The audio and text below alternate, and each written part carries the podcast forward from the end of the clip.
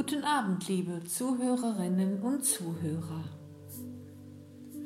Bei einer Fahrt durch Deutschland kamen mir Gedanken, speziell zum nicht mehr geteilten Land.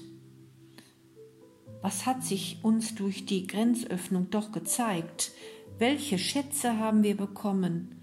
Plätze der Historie, ja der Weltgeschichte dürfen wir besuchen, ohne Kontrolle.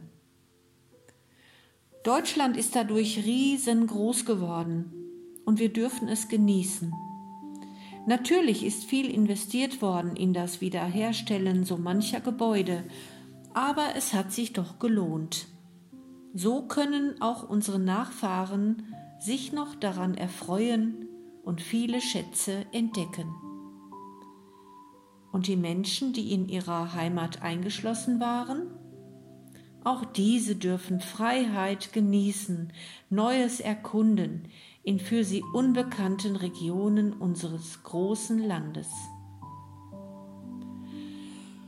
Luther, Bach, Händel und viele andere Größen der Vergangenheit, könnten sie es sehen, wären sie wohl erstaunt, aber auch glücklich zugleich. Längst Vergangenes, mit viel Mühe und harter Arbeit entstandenes wieder zu entdecken. Und so wird es weitergegeben. Neues wird immer entstehen, Altes aber auch bewahrt werden. Unsere Heimat ist wahrhaft groß, schön und wir dürfen dort in Freiheit leben.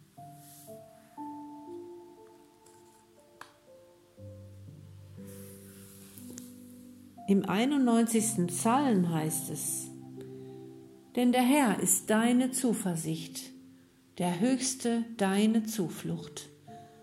Es wird dir kein Übel begegnen und keine Plage wird sich deinem Hause nahen.